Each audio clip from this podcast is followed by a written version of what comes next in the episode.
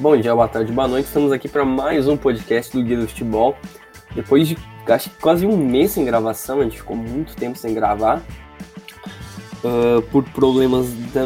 A gente ficou duas semanas meio que forçados, porque eu estava viajando, então não estava sem qualquer tempo para gravar. Aí eu voltei, aí eu fiquei doente, então para a questão do áudio estava muito difícil de, de poder de poder conversar aqui no, no podcast porque estava muito, muito, muito, muito, muito complicado mesmo para fazer a gravação, mas aqui estamos com um podcast que a gente tinha prometido há bastante tempo, que era dos times meio que, que sobraram, que a gente não tinha comentado ainda, que era do Paris Saint-Germain Atlético de Madrid. Mas antes de tudo, dar as boas-vindas novamente a Vitor Emanuel, que nesse meio tempo ficou ativo lá no guia, fez todas as threads possíveis de transferências, de de jogadores interessantes para os times e que agora vai ter mais thread vindo aí pela frente. Então, uma boa tarde agora, finalmente no mesmo fuso horário, Vitor. Agora, boa tarde, Rodrigo. É o primeiro boa tarde de fato tem muito tempo, né? É, o cara foi para o cara foi para Europa e não queria mais voltar. mas mas que bom voltar a gravar. Tinha uns, algumas umas duas ou três semanas já. É, o Rodrigo tava viajando, como ele falou, aí na hora que ele voltou, aí eu tava, tava passando férias na Bahia, aí eu tive que voltar aqui pra, pra Minas, aí atrasou ainda mais uns dois dias. Mas é, que bom que, que, vamos voltar e vamos terminar aqui sobre os, os principais times da Europa. Faltou só o, o Atlético de Madrid e o Paris Saint-Germain. E vamos lá, porque são dois mercados bem interessantes aí pra gente conversar um pouco. Antes de começar, a gente tava naquele na série de podcasts dos, dos times, que se é o primeiro podcast que estão ouvindo sobre, a gente detalha todos os, todos os mercados dos principais times da Europa. A gente coloca opções para contratar, jogadores que podem sair, como vai fazer caixa, a gente dá sugestões também, então começar esse quadro, mas antes disso, o teu destaque dessa semana, Vitor, sobre as, alguma contratação que te chamou a atenção para a próxima temporada?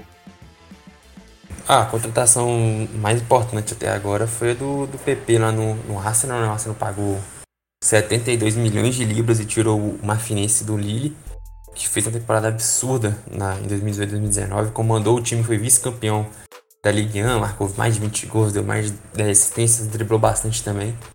Então é, um, é uma contratação que, um, que um, é uma resposta do Arsenal para Tava se especulando que não tinha dinheiro, que tava contratando, aí já semana passada trouxe o, o, e o, e o Sebadios, agora já trouxe o PP, então é um time que precisava dar resposta depois da, da perda da, da, Europa League, conseguiu um ótimos reforços pro Neymar, acho que elevou o time de patamar. São três, são o Salibá vai ficar mais a temporada lá no Saint Etienne, mas o Sebadios e o PP são jogadores que, que vão elevar o time de patamar, então ótimos reforços pro, pro Arsenal que vem, vem bem mais forte, bem mais pronto para essa temporada em busca da, da Champions League.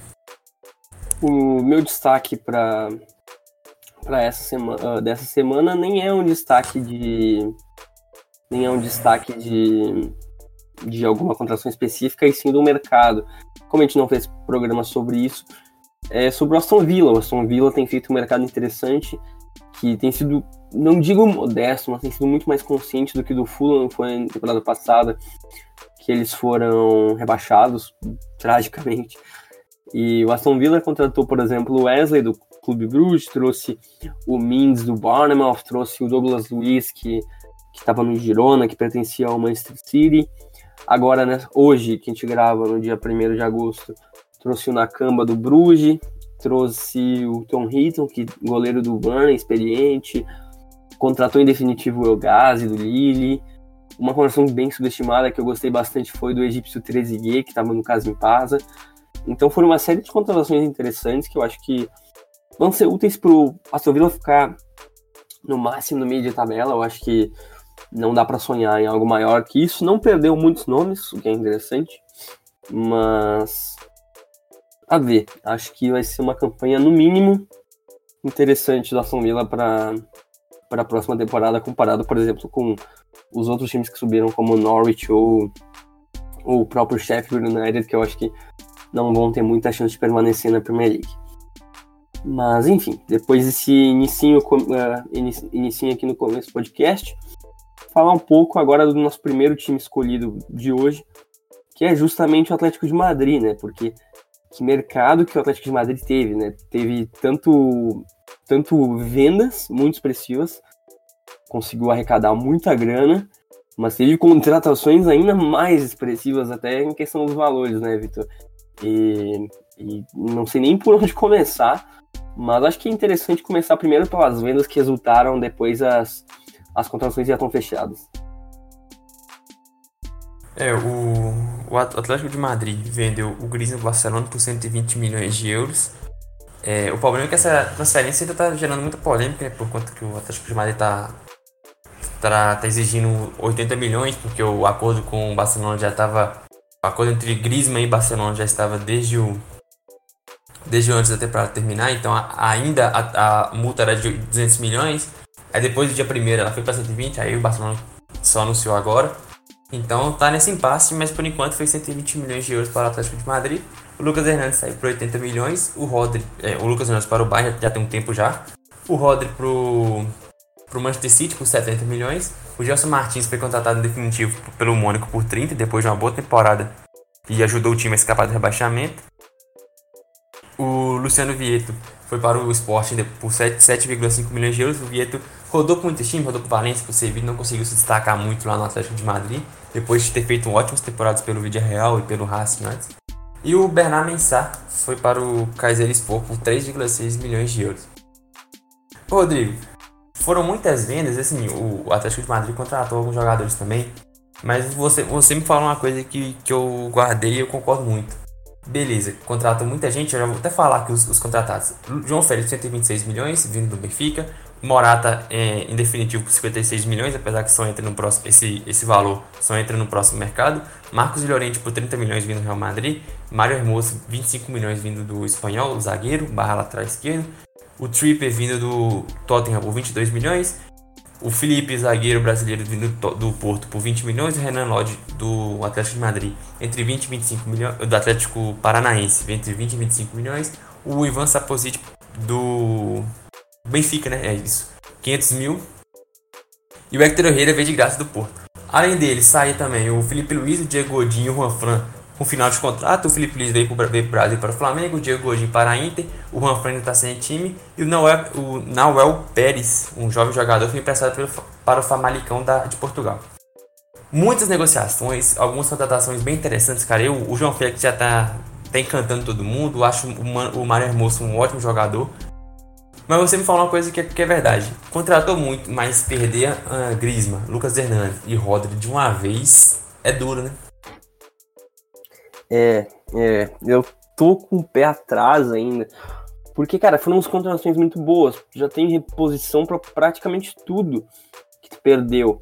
Só que tu tem que pensar que o Atlético de Madrid não tem uma temporada muito boa e tu perde justamente quem foi bem, né? O Lucas Hernandes é um jogador muito polivalente e era, não sei se a principal peça defensiva, porque o, a, o sistema defensivo do Atlético, do Atlético de Madrid é muito bom, mas perde uma peça importante na defesa. Aí no meio campo tu perde o melhor jogador da temporada, sem nenhuma dúvida, que foi o Rodri. Que, ok, tu pode até ter uma reposição para ele, mas tu perdeu ele. E o Griezmann, que era o melhor jogador do Atlético de Madrid nos últimos, lá, cinco temporadas. Então, eu acho que tu perder isso tudo de uma vez é uma coisa muito perigosa, porque a questão da adaptação até, por exemplo, o João Félix, eu, eu te falei ontem até, que para mim é o novo Cristiano Ronaldo, ele vai destruir tudo, só que não é assim que funciona. O João Félix é muito novo. Torcedores, calma. É, é, é, muita cautela. Mas, por exemplo, o próprio Marcos Dorrente acho que vai ter um papel muito legal nesse time. Eu acho que a reposição na defesa tu conseguiu fazer perfeitamente, porque tu trouxe um Felipe no lugar do Godin, que o Godin já era mais veterano, o Felipe já é, já é experiente, então já tem uma reposição ali. Nas laterais, tu trouxe o Trippier e o Lodge, que eu acho que suprem bem as perdas que o Atlético de Madrid teve para as laterais.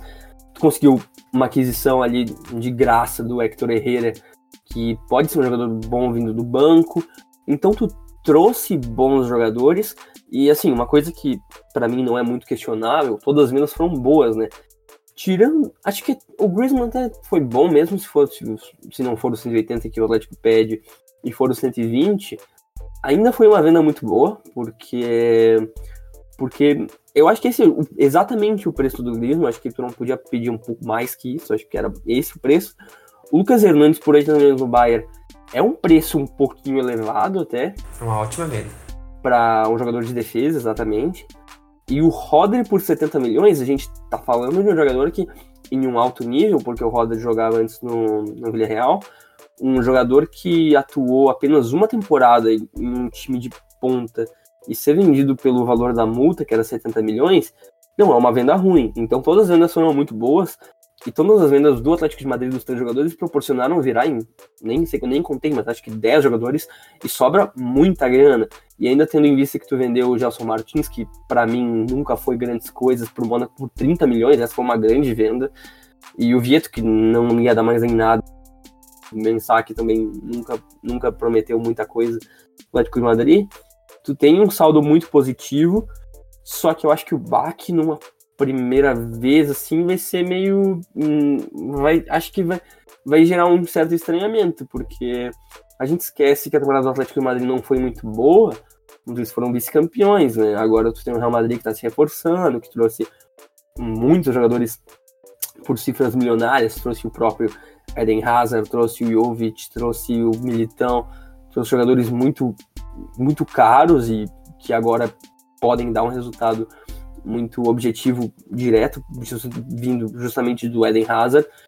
Então eu acho que talvez a gente tenha que esperar esse Atlético de Madrid para daqui a um tempo, talvez não agora, porque o Atlético de Madrid está se reformulando como nunca fez antes, né? Perdeu de pensar que aquele time que chegou chegou na final da Champions League duas vezes e pensar que perdeu desses jogadores perdeu o Griezmann, perdeu o Godin, perdeu o Felipe Luiz, porque mesmo os jogadores que saíram de graça, o Felipe Luiz ainda era um jogador muito bom, o Godin ainda era um jogador muito bom, era titular. Então, até essas perdas de graça são jogadores que são importantes, né? Mas eu acho que, no geral, foi um saldo positivo. Só que eu acho que a questão de adaptação vai ser muito complicado, né, Vitor? E isso porque ainda podem sair mais jogadores nessa, nessa própria janela. É, o, o Atlético de Madrid se reforçou bem. O problema é, é as perdas, cara. São as perdas. O Griezmann é um dos melhores jogadores do mundo. O Lucas Hernandes era o futuro do time ali para substituir o, o, tanto o Godin como o Felipe Luiz podia escolher. O Rodri é um dos melhores meio-campistas controladores de jogo do futebol mundial. Então são pesos muito, muito importantes. E, e trouxe e o mais para o Atlético de Madrid trouxe jogadores já estão mais prontos. Por exemplo, o o Hermoso já vai entrar com bem, já tem condições de entrar para titular. O Trip também, o Felipe. E trouxe algumas, algumas promessas, como o Renan Lodge, que eu tenho muita esperança nele, é um jogador que me agrada demais.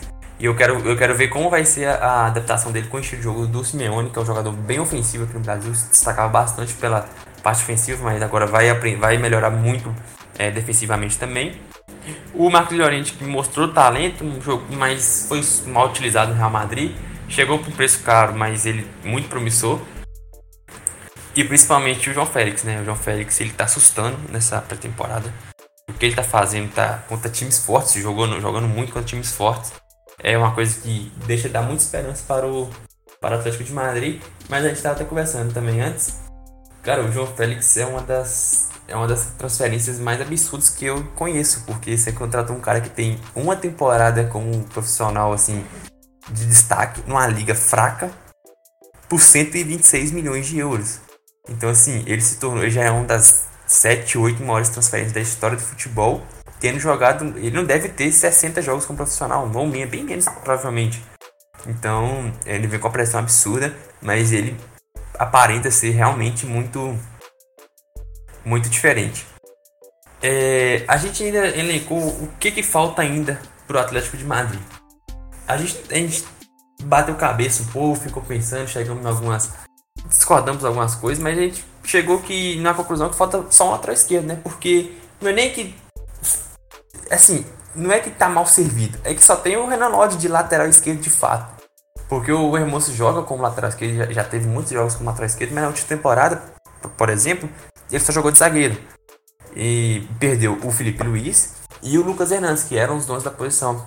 Até então. Aí você tem o Saul, que é muito polivalente, tem jogadores assim. Mas lateral esquerdo, de fato, que chegou, que vem jogando como lateral esquerdo, só tem um. Você consegue enxergar alguma outra, alguma outra necessidade? Ou é só isso mesmo? Até porque o, o Versálico voltou da Inter, né? O Versálico que joga mais como lateral direito, mas também pode quebrar galho como lateral esquerdo.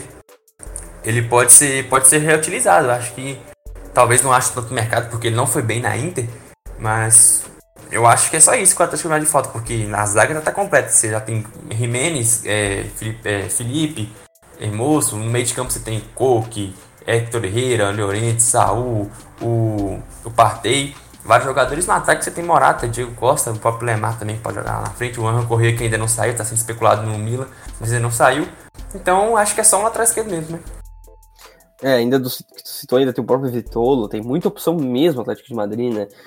Mas sobre o Versalhes, eu, eu não sei, eu tenho um pé atrás com ele porque a grife que ele teve depois da Copa do Mundo com a boa campanha da Croácia, para mim era muito enganosa, porque se ele nunca teve chance no Atlético Madrid, não era, não era sem motivo, né? Então, nunca foi grandes coisas e e agora voltou, não sei se vai ficar, eu acho possível que já role um empréstimo, mas poder ele até pode ser aproveitado. Eu acho que eu acho difícil, mas acho que pode. Então acho que a única questão que falta mesmo é o lateral esquerdo. Porque a gente até separou uns jogadores que ainda podem ser vendidos, que. Aliás, só abrir um parênteses aqui. Tá surgindo uma especulação muito forte que o Milan tá tentando o Angel Correa e vai pagar tipo entre 35 a 40 milhões de euros. Só que só que 35 a 40 milhões de euros é pelo Angel Correia é uma coisa assim que o Atlético de Madrid tem que agradecer aos céus e, e ficar bem feliz se o Milan fazer essa atrocidade que, que foi vender o Cutrone, quer dizer, doar o Cutrone pro Wolverhampton e aí trazer o Rafael Leão por 35, agora pode trazer o Angel Correia por 35.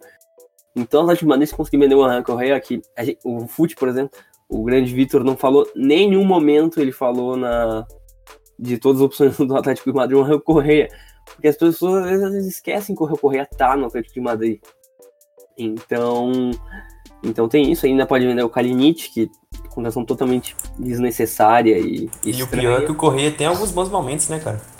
Ele tem, ele não é ruim, não. Eu não acho ele um jogador ruim, só que ele não, não, não faz muita, muita diferença nesse time Atlético de Madrid. Ele fica abaixo de quase todo mundo. E o Diego Costa, que a gente não sabe se vai ficar ou não, que teve lá aquelas vendas, ah, vai pra China, vai para outro time. Acho difícil que agora que ele saia.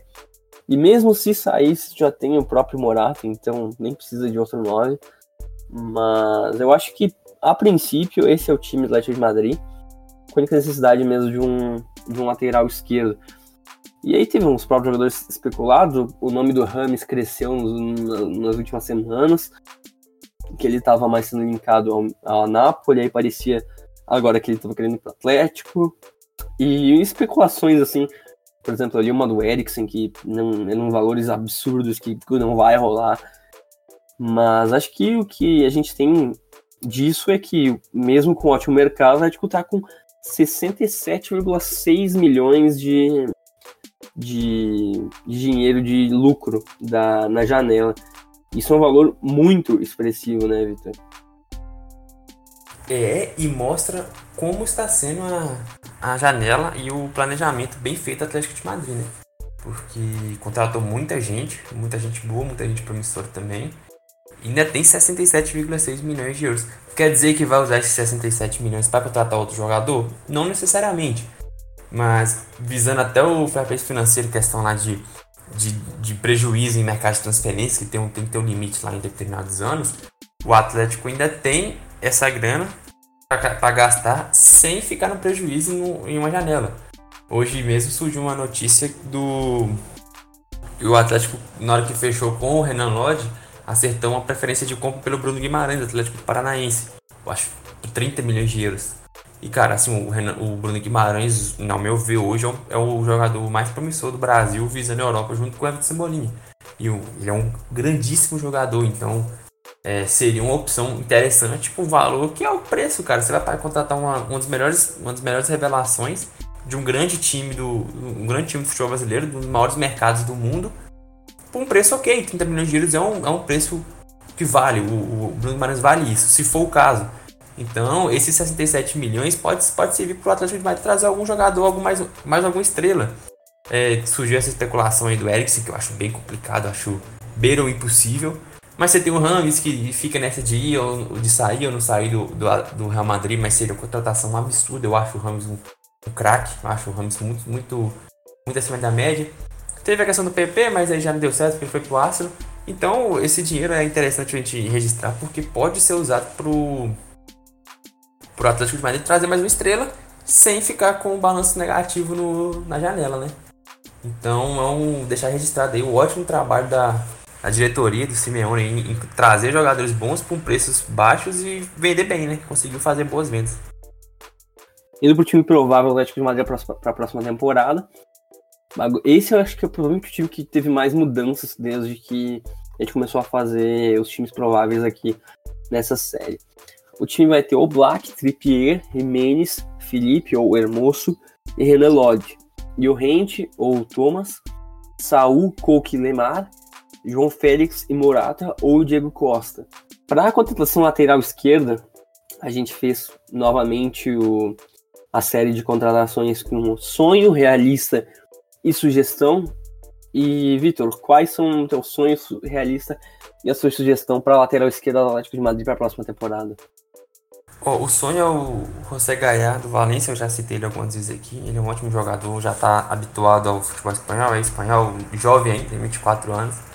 Teve uma contratação sensacional ali para disputar a posição com o Renan jogadores de alta qualidade. Realista, o, eu coloquei o Jonas Hector do Colônia. Ele chegou à seleção, à seleção alemã, aí foi rebaixado com o Colônia, ficou lá e agora subiu, então acho que ele talvez já tenha cumprido o papel dele lá no, no Colônia. É um jogador polivalente, pode jogar de zagueiro também se precisar. Já não é mais tão jovem, mas é um jogador bem completo, bem acima da média para um time como o Colônia, por exemplo. E a sugestão seria o Angelinho, do Manchester City. O Manchester City pagou 4 milhões de euros, se eu não me engano, e recontratou ele do PSV, onde ele estava emprestado. É... Ele é espanhol, fez uma ótima temporada por lá, um jogador muito bom na, no apoio também. E foi pro, pro Manchester City onde ele vai brigar posição com o Mendy, por enquanto, já que o Delphi saiu. Talvez a, a, saída dele não seja tão provável por conta dessa briga, mas, mas o Manchester City segue atrás do João Cancelo do, da Juventus. Então, se ele chegar, eu não creio que o Mendy sairá agora. E aí também eu não acho que o, que o, que o Guardiola ficará com três laterais esquerdos, até quatro com o Zichenko. O Zichenko ele agora virou um lateral esquerdo também, praticamente. E pouco joga pelo meio de campo. Então seria quatro opções para uma posição. Isso aí não é do não é do costume do Guardiola fazer isso. Então acho que seria um, jogador que estaria meio que disponível no mercado caso o Manchester City faça essa contratação. E acho que seria uma boa opção, um jogador muito jovem ainda que mostrou muito potencial no PSV. Na minha lista eu coloquei como sonho o Alex Telles, porque assim, o Alex Telles, desde, desde antes da janela, parecia que ele ia pro City, pro City, pro Atlético de Madrid, só que acabou que nada aconteceu. Ele continua no Porto. O Atlético de Madrid contratou o próprio Hector Herrera de graça, que estava no Porto, contratou o próprio Felipe, que também estava no Porto. Só que o Alex Telles meio que ficou lá e acho que todo mundo esqueceu dele, porque não tem nenhuma sondagem nem nada ligado ao nome dele. Ele fez uma temporada muito boa, ele foi um dos destaques do Porto na última temporada. E ele continua lá. Eu não entendi ainda porque o Atlético de Madrid não tentou fazer uma outra oferta por ele. Talvez ele seja acertado, a gente não sabe. Mas acho que é o nome ideal. Por isso que eu não coloquei sonho, não pela dificuldade da contratação, coloquei sonho mais pela. Porque eu acho que é o melhor jogador que o Atlético de Madrid conseguiria para a posição. Realista, eu coloquei outro jogador que o Vitor sempre cita, que é o Monreal, porque é o Monreal da experiência o Monreal estava jogando em alto nível no, no, Arsenal, porque o Arsenal, não que ele esteja jogando em alto nível, mas ele estava jogando num nível alto. E, e também é espanhol, eu acho que ia ser interessante um, um retorno pro, pro futebol espanhol. E a sugestão eu coloquei o Firpo do Betis, que agora está sendo fortemente linkado ao Barcelona. Aparentemente ele vai acertar com o Barcelona, que também é um jogador que o Vitor já citou algumas vezes até antes de das especulações surgirem. É um jogador interessante, dominicano, e que ainda, ainda tem um forte potencial a crescer, na, principalmente na próxima temporada. Ele é muito novo, né? Ele tem apenas 22 anos. Então, acho que ia ser um acréscimo muito interessante pro Atlético Madrid, que está nessa reformulação, justamente tentando jogadores mais novos. Mas enfim, Vitor, agora vamos para o outro time da, do podcast, que é o Paris Saint-Germain. Paris Saint-Germain, que é um time que tem tantas facetas, tem tantas vendas, tem tantas aquisições, tem tantos jogadores saindo e tantos jogadores que podem vir e tanta especulação e Neymar e tudo e, e jogador da base indo embora e, e, jogador estelar chegando. Então é muito confuso o mercado do Paris Saint-Germain. Então a gente vai ter que falar muito aqui sobre. E acho que a melhor coisa é, é acho que é interessante começar falando pelas compras né? Porque o perfil de contratação que o Paris Saint-Germain trouxe é muito bem definido. Jogadores que estão sem contrato, jogadores que têm multas baixas, e a princípio, por enquanto, é isso, sem nenhuma contratação estelar, né? É, o, mercado do, do Paris Saint-Germain está um pouco. está um pouco diferente do que a gente é acostumado. Já chegaram já algumas contratações muito jovens, alguns jogadores fora do radar dos grandes clubes, dos gigantes clubes da Europa, nenhum jogador muito badalado, mas também não fez nenhuma venda. Por quê? Porque tudo gira em torno do Neymar. O Neymar já, já, já demonstrou publicamente que quer sair do PSG, o, já reconheceu que, que não, não fez coisa certa em, em ir para lá e ele quer sair. O Barcelona quer contratar, só que o, PSG não tem nenhum motivo para vender o Neymar, cara. O PSG não tem por que vender o Neymar. E o PSG não aparenta não querer vender o Neymar. O Barcelona também não tem essa grana toda de 300 milhões de euros. É fora de cogitação se pagar isso pro Neymar hoje em dia. Acho que nenhum jogador ainda vale isso. Então, o mercado do Paris Saint-Germain está condicionado a isso. É, vamos começar pelas, pelas chegadas e a gente vai, vai destrinchando é, mais pra frente. Ó. Chegou o Abdul Diallo, do zagueiro do Borussia Dortmund, por 30 milhões de euros o Pablo Sarabia por 18 milhões de euros vindo do Sevilha, uma grande contratação. Aí vieram dois jogadores jovens, o Mitchell Baker, um lateral esquerdo do Ajax, e o Marcin Buco, um goleiro do, do, do Chelsea, ambos sem contrato. Outro sem contrato, o André Herrera, meio campista do Manchester United. E acho que foi ontem ou anteontem, ele anunciou é, de vez, já estava em especulação, já estava arrastando alguns dias, o Gueye vindo do Everton, um volante muito bom jogador, por 32 milhões de euros. Já foram, já foram gastos 80 milhões de euros em contratações, mas nada muito muito badalado. Alguns bons reforços. Sarago por 8 milhões de euros foi um reforço muito bom. O Gueye é um jogador que o PSG não tinha. Então são boas contratações, mas nada ainda, nada ainda muito que chama muita atenção. Enquanto isso, algumas vendas já foram fechadas, como o Los Tels, que foi doado para o Betis por 22 milhões de euros, num negócio ridículo por parte do PSG. E teve que sair vendendo a garotada. O Diaby foi pro Leverkusen por 15 milhões de euros. O Nkunku por 3 milhões de euros foi pro RB Leipzig. O Krikoviak que veio do Chelsea, do Sevilha com o Naemeri, mas não conseguiu render nem perto do que ele jogava na, na Espanha. Foi vendido definitivo pro Lokomotiv Moscou por 12 milhões de euros. E o Timothy Weah foi por 10 milhões para o Lille. Então, o que, que a gente está vendo? A garotada que está surgindo no PSG está salvando a, a, as finanças, entre aspas, salvando entre aspas para não ficar na, naquele, naquele balanço negativo tão forte, né? Porque você sabe que o, o fair play financeiro, ele é assim. Eu costumo falar com você que eu não, não, não confio muito nesse negócio que tem. Acho que não. Não é, é meio balela, mas já teve times que foram punidos, então é bom o PSG tomar cuidado. E nisso aí já foram mais de 70 milhões de euros também em, em vendas, então o, o, o balanço do time na janela está equilibrado. Outros jogadores que saíram foram Daniel Alves, que ainda está sem clube, parece que está fechando com o São Paulo aí, vamos aguardar. O Buffon retornou para a Juventus e o Rabiot também foi para a Juventus. E já teve algumas contratações especuladas, como o Bakayoko, que fez uma boa temporada pelo Milan, mas não foi contratado e voltou para o Chelsea. O Bale, que está por sair do Real Madrid, mas assim, ele estava quase fechado com o time da China. Aí o Asensio machucou, agora diz que vai ficar, mas ele não quer ficar e não se dá bem com o Zidane. Zidane também faz muita questão que ele fique, tá uma, uma bagunça danada. Mas por enquanto tá lá. Já teve especulação do Bruno Fernandes, que está sendo especulado em todos os times grandes do, do mundo. Já, tá, já foi muito especulado no City, no United, agora no Tottenham também. E E tem especulação também dos jogadores do Barcelona, porque, como voltando lá atrás, com tudo gira em torno do Neymar. O Barcelona quer o Neymar, mas ele não pode pagar 200 milhões de euros. Já acabou de pagar 120 no, no Griezmann, pagou mais 75 no, no De Jong. Então tem que oferecer jogadores. Então já foi especulado Coutinho, Dembele, Rakitic, Semedo, vários e vários jogadores, um Titi também. E mas ainda não foi para frente.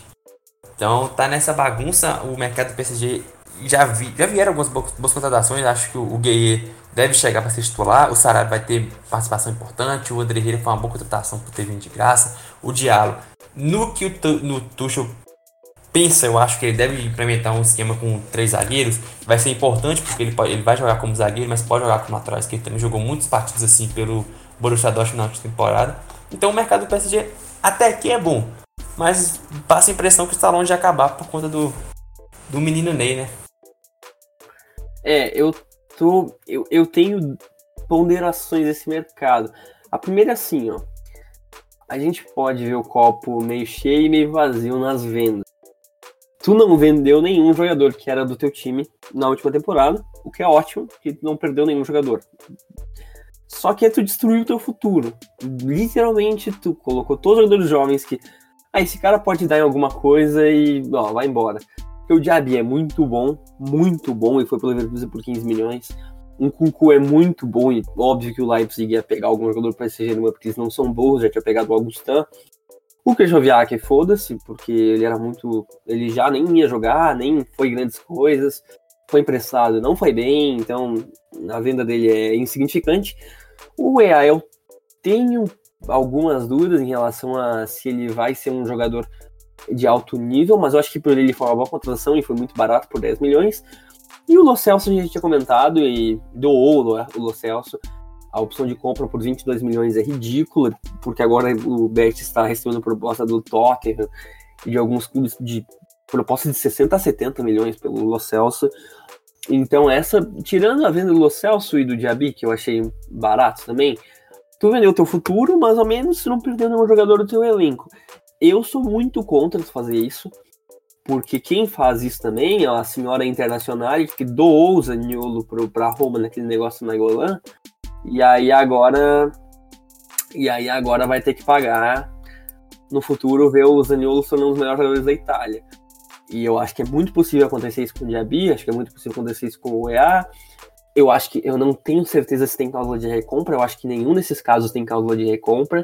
O Lacerda tenho certeza que não tem, mas os outros eu não tenho certeza. E sobre as contratações, tem algumas ponderações que assim, o, o Paris Saint-Germain focou muito contratações baratas ou de graça pro, por fair play não por fair play não não pegar a equipe.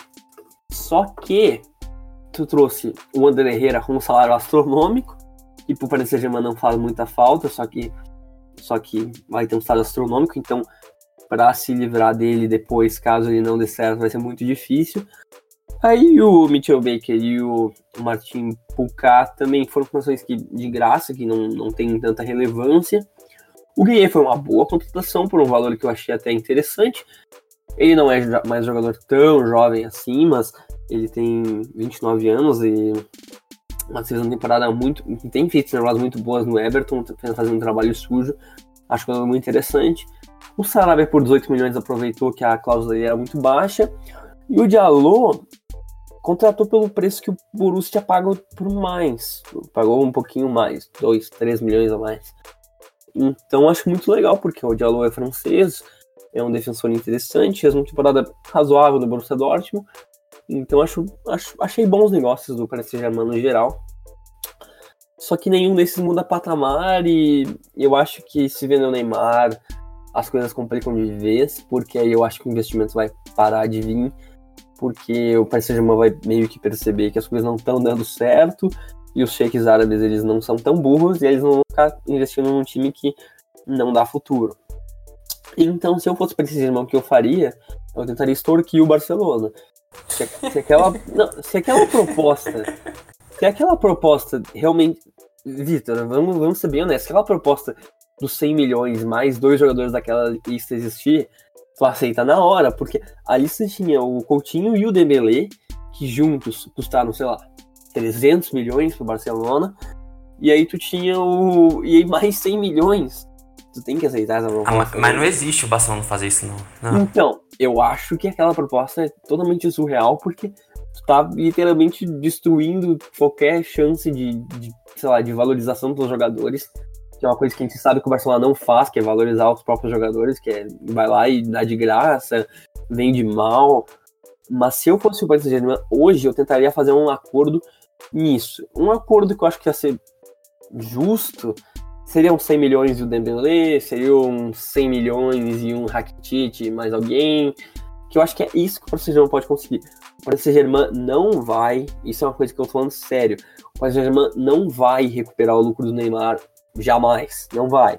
Em dinheiro, não vai, não, não tem como alguém pagar nem 180 milhões pro Neymar o que pode acontecer é 100 milhões mais jogador. Não tem nenhum time no mundo vai pagar os 180 milhões que o Paris Saint-Germain está pedindo pelo Neymar. Então, se eu fosse o Paris Saint-Germain, eu faria um negócio baseado nisso. Além do Neymar, tem jogadores que ainda podem ser vendidos, como o Kevin Trapp, que fez uma temporada até razoável no Frankfurt. Tem o Draxler, que desde sempre foi uma incógnita, que a gente não sabe do que, que vai dar o Draxler. Aí tem o Gessé, que né, o GC. Aí tem o Chopo Motim, que também. O Chopo Motim? Chopo Motim. Aí tem o Bernat, que é ok até. Acho que dá pra fazer uma venda razoável com ele. Mas também já não é mais novo. Então não vai poder vender por um valor muito alto.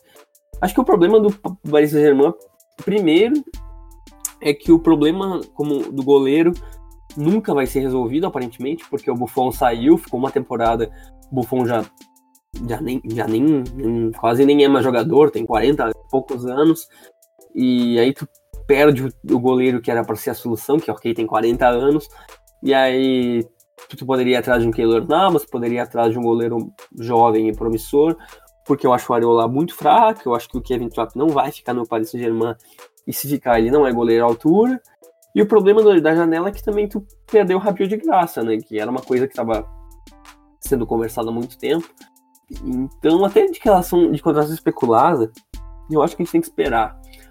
Porque eu acho que tudo gira em torno do Neymar. Tirando o Bruno Fernandes, que o Neymar não vai pro esporte, tirando o Bruno Fernandes, eu acho que tu tem uma lista de jogadores grandes do Barcelona que podem chegar. Tem o próprio Gareth Bale, que talvez seja envolvido no negócio com o Real Madrid, com, é, pelo Neymar. E tu tem a Juventus que cresceu muito como como principal time para terminar contra o Neymar nas últimas semanas, que poderia fazer uma, uma troca de jogadores e algum dinheiro, que aí é o único jeito que tu tem de reforçar teu elenco. Porque, porque o Paris Saint-Germain tá preso no Neymar. E a janela vai fechar logo, tem acho que um mês. E Paris Saint-Germain tem que resolver isso logo, porque vai ser muito estranho se o Neymar voltar. E eu acho que hoje é o que é mais não sei se provável, mas é bem possível que o Neymar volte para a próxima temporada e seja um clima muito estranho. O Mbappé fez uma temporada muito boa, talvez fique na sombra dele de novo. Aí tem a própria relação com o Cavani, que todo mundo diz que ah, agora resolveu e tal, mas a gente sabe que não é grandes coisas. Então, tu tá preso no Neymar, tu tá preso num jogador que não quer ficar, que é ter um maior investimento e, e o teu time ainda tem muitas lacunas, né? porque até olhando o time principal do, do, do Paris Saint-Germain, os 11 são muito bons, só que o banco de reserva falta muita qualidade, falta jogadores jovens. E, por exemplo, agora a gente vai falar até o time o time para a próxima temporada. O Thiago Silva tá ficando velho. Tem o, o Cavani, já não é mais criança também, tá, e já não tá muita especulação para sair. E aí no meio-campo, tem jogadores que, por exemplo, eu gosto como Paredes, só que tu não sabe se eles vão se afirmar como titulares. Né? Eu, eu gosto muito do Paredes, mas eu não sei se ele é o jogador para ser titular do, do Paris Saint-Germain. Aí tem jogadores que, como o Diallo, que pode jogar lateral, mas pode jogar como zagueiro, só que tu não sabe se ele vai se afirmar. Então, o, é que eu acho que assim, é uma discussão que eu e Vitor não precisa nem ter, que eu acho que para campeonatos franceses, esse time do Paris Saint-Germain serve e muito e vai ganhar, e vai continuar ganhando sempre, mesmo não tendo ganhado a Copa da França e a Copa da Liga, vai continuar ganhando sempre a Ligue 1. Só que eu acho que o âmbito que a gente tá falando do Paris Saint-Germain é Champions League. ir para Champions League, tem times bem mais estruturados, né, Vitor? É. Vamos lá. Vamos voltar no caso do Neymar. Assim, o, o, o, o, Paris Saint-Germain, ele não vai conseguir mais nem 200 milhões no Neymar. Isso aí é fato. Ele, está, ele, ele é um pior jogador do que ele quando ele chegou? Não, não é. Só que tá desvalorizado, passou duas temporadas, boa parte das últimas duas temporadas machucadas, tem problemas extra-campo, teve aquele problema grave aqui no Brasil também, ficou fora da Copa América e tal. Só que eu acho que o, o, o Paris Saint-Germain ele não tem que vender o Neymar, ele não precisa vender o Neymar. Só que a situação parece sustentável, cara. Tudo leva a crer que ele quer sair, ele já pediu para sair. Pra, é só faltou eu chegar no microfone e falar assim, eu quero voltar ao Barcelona. Só falta isso. Então o clima dele no Paris Saint-Germain, se ele voltar, tal, for jogar, vai ser um clima estranho, entendeu? Ele já se envolveu com várias polêmicas lá no Paris Saint-Germain, teve aquele problema com o torcedor também lá, que não foi com, do outro Paris Saint-Germain, mas foi uma polêmica muito grande na França. Já brigou com o Cavani, brigou com um monte de gente, já deu declaração sobre os jovens do time e tal. Só que aí, o, o Paris Saint-Germain tem que se aproveitar da incapacidade do Barcelona de fazer bons negócios ou ele tem que ir para outra. Ou ele vai lá no United, que tá precisando de uma estrela, com o Pogba saindo. Ou se vai no Real Madrid, que tá, seria um golpe absurdo no, no, futebol mundial também. O Real Madrid tem ainda algumas peças. Por exemplo, vamos, vamos lá. Vamos começar pelo Real Madrid. Quem hoje o Real Madrid tem disponível para transferência, que eu vou até fazer uma thread sobre isso. Começa hoje. Ó, Keylor Navas provavelmente não fica, já tá, tá, tá claro que o Keylor Navas não fica. Concordamos que o Keylor Navas é muito mais goleiro que o, que o Areola e o Trap juntos? Com certeza. Pois é. Um. Você tem o Modric, Kroos, Casemiro. Dos três, eu acho que o Kroos e o Casemiro ficam. Mas o Modric já, já teve é, boato dele sair na temporada passada. Tem boatos de Pogba vindo. Então, não, não seria um absurdo tão grande o, o Modric também ser envolvido. Acho que, acho que seria meio, meio feio, entre aspas, envolver um cara tão campeão pelo Real Madrid quanto o Modric numa negociação. Mas pode acontecer, eu não vejo isso tão absurdo como o Navas, porque lá o Navas, os caras não respeitam o Navas. É assim, é bizarro como o Navas é desrespeitado no Real Madrid. Então, eu acho que é possível o Navas entrar na negociação. Você tem o Ramos, o Ramos está aí, ó. Ele pode ir pro, pro Napoli, pode ir pro Atlético de Madrid, pode ficar, tá indefinido. Então é mais uma opção. Você tem o Bale. O Bale também é outra opção. Outra opção que indefinido se fica, vai, se vai pra China, vai pro Tottenham, vai para algum lugar. Então assim, você tem. Vamos, vamos colocar Rames, Bale e Navas, são três opções pelo Neymar para ser, ser oferecido pelo Neymar. O cara, não existe o. o vamos supor que se o, se o Real Madrid ofereça os três. Não, não existe oferecer os três e dar dinheiro a mais. Porque o Neymar não vale mais do que isso. Se você pegar só o valor de contrato, tem o Ramos vale 50, o Bale vale 60 e o, e o Navas vale, 100, vale 10. Então daria 120 milhões. Cara, você aceitaria esses três pelo Neymar? Óbvio, óbvio. Então, entendeu? Então é o seguinte, o, o Paris Saint-Germain, ele tem, ele tem que aproveitar que, tem, que o Neymar ainda vale muito, o Neymar ainda é um dos melhores jogadores do mundo. Só que ele não vai conseguir recuperar o que ele gastou no Neymar, não vai, não tem jeito. Aí você pode ir no Barcelona, cara, o, o Barcelona tá doido pra se livrar do Coutinho. Bicho, a temporada do Coutinho foi péssima, foi péssima. Só que o Coutinho, ele ainda é diferenciado, cara. Pô, ninguém que... Assim, o Coutinho já mostrou muito futebol em muitas temporadas, já jogou muita bola no livro, teve bons momentos, principalmente no começo da temporada pelo Barcelona. Então, se você pegar um Coutinho e um, e um Titi, por exemplo, já dá quase o valor do Neymar, entendeu? Já seria uma oferta justa, ou aí você volta um troco pro, pro, o Paris Saint-Germain, alguma coisa assim, ou um Coutinho mais Rakitic, entendeu? Ou um Coutinho mais Semedo, alguma coisa assim.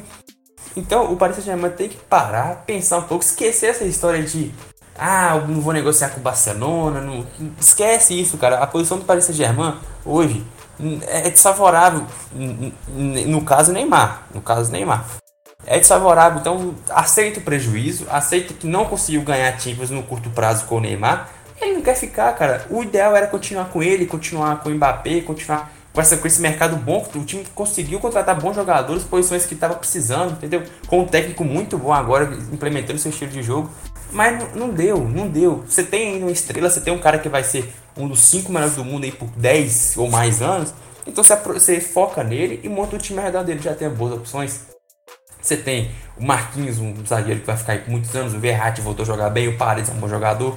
Então, o Paris Saint-Germain tem que tem que descer um pouquinho do salto e vai ser, cara, o Neymar não quer ficar, não posso fazer nada, não tem como ficar com o jogador, o, o jogador insatisfeito. O próprio Verratti falou, pô, se o cara quer sair, deixa sair. Ele mesmo já falou, não disse, ah, o Neymar quer sair, mas falou, oh, quando o jogador quer sair, é recomendável que deixe sair. Então não tem, não tem muito jeito.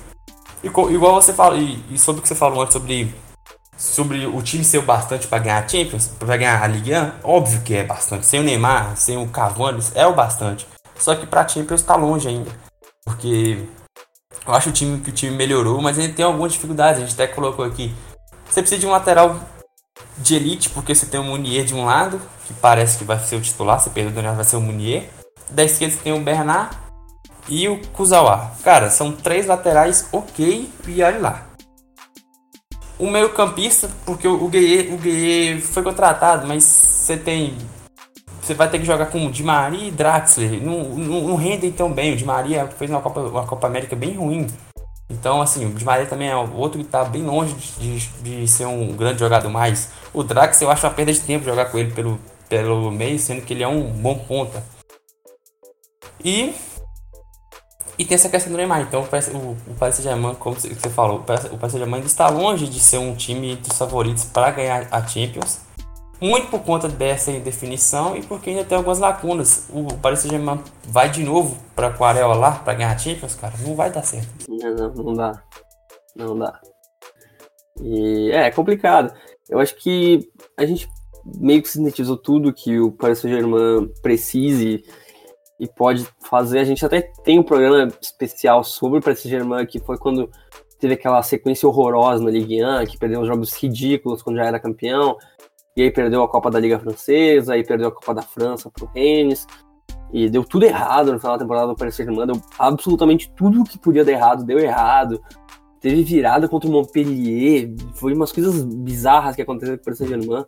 Teve goleada contra o Lille, foi umas coisas ridículas. Então a gente tem um programa especial sobre o Paris Saint-Germain, então agora a gente só tá dando mais os pitacos agora, porque já, já, já tá em andamento, e logo vai acabar. Mas, Vitor, então time provável próxima temporada com o 4-3-3 e com o 3-4-3, o que, que tu pode dizer do time? É, aqui a gente fez um pouquinho diferente. A gente colocou o 4-3-3, que foi a escalação dos últimos anos. A temporada passada também a gente jogou nessa escalação. Que seria com o que tem hoje. Areola, Munier, Thiago Silva, Marquinhos e Diallo. Eu acho que o Diallo, mesmo não sendo a posição de origem, acho que é ainda é mais jogador que os que tem lá. Paredes, Verratti e o Sarabia, acho que o Sarabia tem condição de chegar para ser titular, Mbappé, Neymar e Cavani. Só que agora eu espero e eu, eu torço por, que o Tuchel jogue do jeito que ele gosta, que é um jogando com três zagueiros, um 3-4-3 que, que, parece que a montagem do elenco tá encaminhando para isso. Contratou zagueiro, já, já, já, já tinha quatro zagueiros, trouxe mais um agora com o Diallo, zagueiros que podem jogar também em, em algum momento pela laterais, então eu creio que o time vai jogar assim. Eu acho que se fosse com o que tem hoje, seria Areola, Thiago Silva, Marquinhos e o Kerer. O Kerer, eu acho que o Kerer ainda, eu acho, um pouco mais jogador que o Diallo ainda, não sei se você concorda, acho que não, né, porque o Diallo aí veio do, veio do Borussia, você gosta muito do Diallo, mas eu acho que...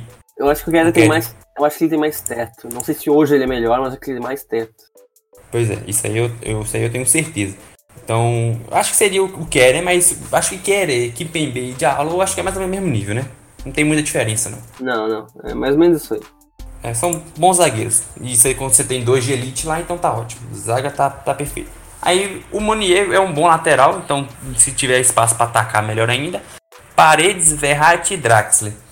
Quando eu fiz esse time, eu não tinha o Gueye, o Gueye fechado. Eu acho que o Gueye vai entrar para ser titular.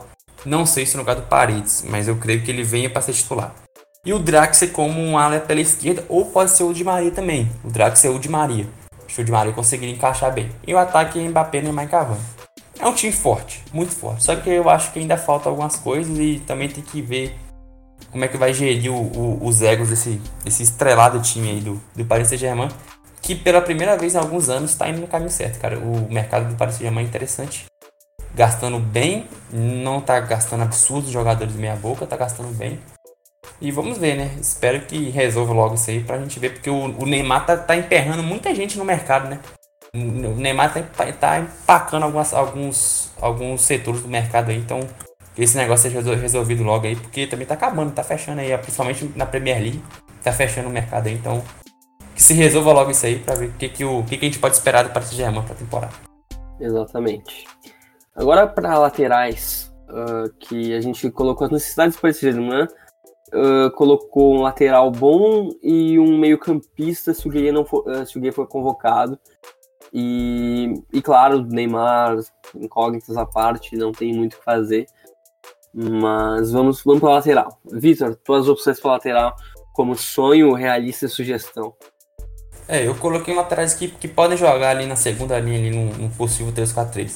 O sonho seria o Cessenhon, um cara muito bom jogador do Fulham, que talvez vá para algum time da Premier League, mas se não for, seria uma, uma ótima opção pela, pela a meia esquerda nesse caso, né? Ou lateral esquerda, se for o caso do, do Paris Saint-Germain. Rafael Guerreiro, do Borussia Dortmund, se eu não me engano, você pode me, me, me corrigir, mas acho que está chegando no final de contrato, alguma coisa assim. Não está jogando tanto, e é um ótimo jogador, um jogador bem completo. E o Atal do Nice, que fez uma temporada muito boa, absurda temporada desse argelino, e fez uma Copa das Nações Africanas muito boa também, foi campeão, um dos melhores jogadores do time. Já emendando no meio, no meio campista aqui, porque eu acho que mesmo com o Gueye, eu acho que ainda faltaria mais um.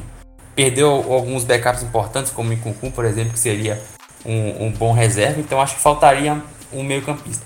O sonho seria o Max Eckenstein do Werder, que fez uma temporada muito boa, o cara que está sendo convocado já para a seleção alemã, ótimo jogador, 22 anos. O realista seria o Ezequiel Palácio do River Plate, um jogador bem diferente, foi convocado, se não me engano, para a Copa América, jogou pouco, é, tem jogado bastante pelo River Plate, jogador muito novo também, acho que entraria muito na. parecido naquela na negociação com o Dolo Celso, que veio do Rosário Central, seria um jogador para ser contratado agora e chegar lá na, em janeiro, por exemplo, seria uma boa opção.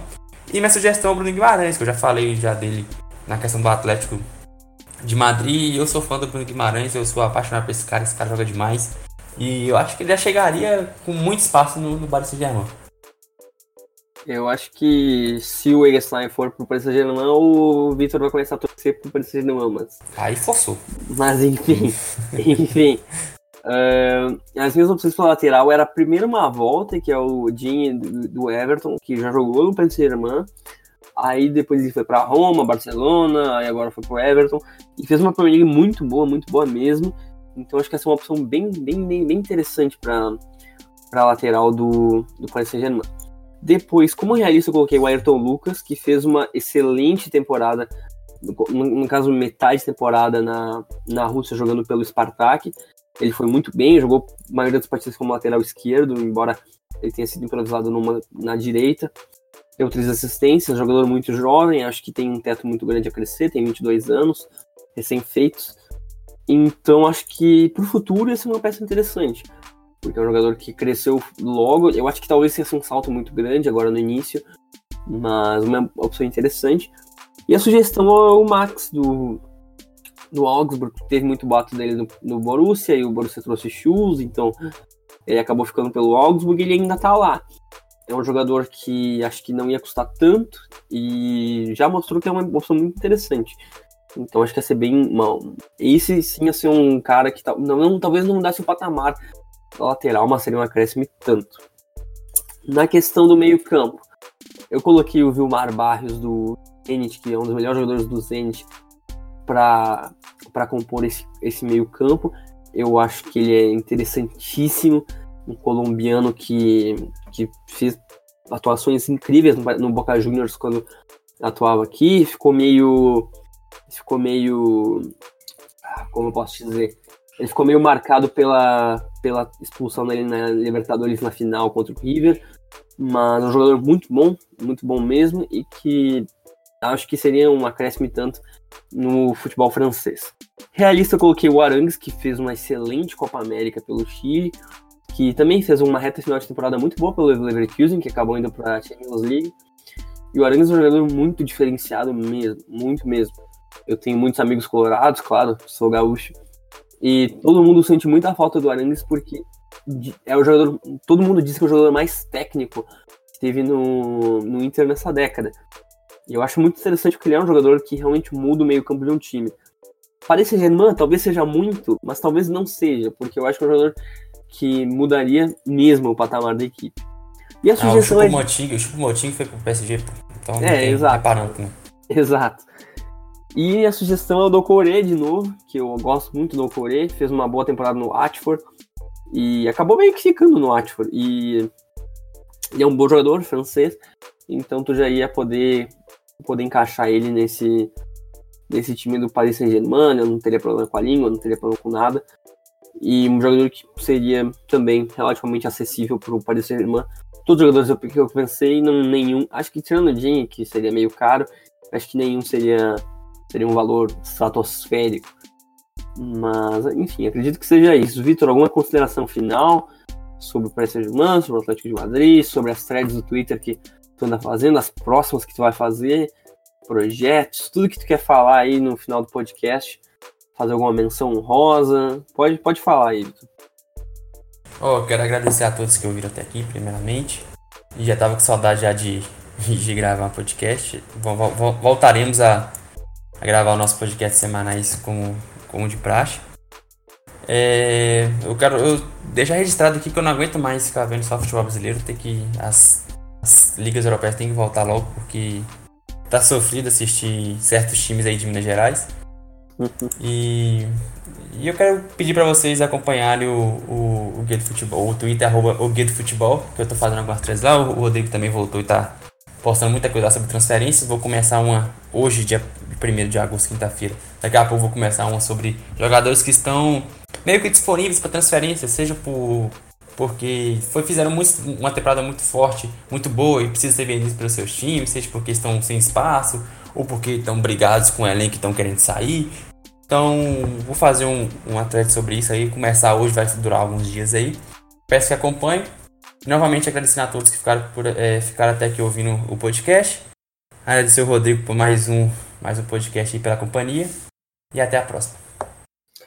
Gostaria de agradecer a todos pela, pela audiência, também pedir desculpa pela minha voz, que talvez tenha ficado falhada alguns momentos, mas tá, realmente a minha febre ainda não passou, minha gripe tá bem complicada.